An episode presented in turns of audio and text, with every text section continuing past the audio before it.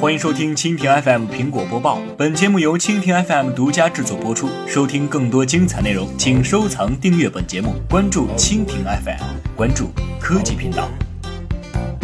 我们春节收假回来之后没几天，苹果就正式在中国大陆推出了 Apple Pay 服务。根据此前的银联工作人员透露，Apple Pay 正式入华十二小时之内，其绑定银联卡的数量就已经超过了三千八百万张。苹果高层对此自然是笑得合不拢嘴。然而，绑定并不意味着使用。实际上，在首单优惠结束之后，国内用户对 Apple Pay 的热情就已经降了下来。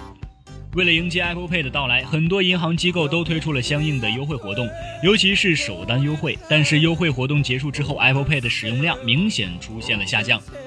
微风网通过 IT 时报了解到，Apple Pay 刚刚上线，其麦当劳店内使用单数一天有几十单，但是一周过后，十多位消费者买单，只有一位使用 Apple Pay，一天下来使用 Apple Pay 的顾客只有三个。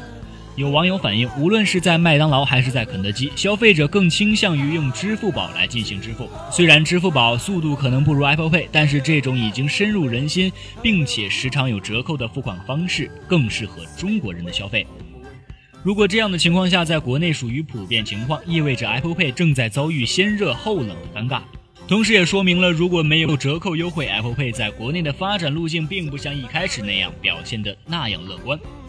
据了解，苹果为了 Apple Pay 能够顺利入华，银联为了更快、更合理的推广云闪付，重新夺回支付宝和微信支付在收单市场的失地。无论是苹果还是银联，均在抽成上达成了妥协。从数字上看，Apple Pay 从银行抽取的刷卡手续费的费率，相比之前谈判时百分之零点一五降了一半多。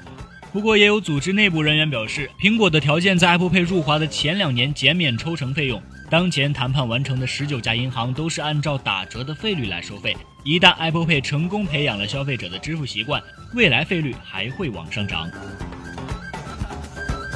好的，以上就是今天的苹果播报，更多精彩内容尽在蜻蜓 FM。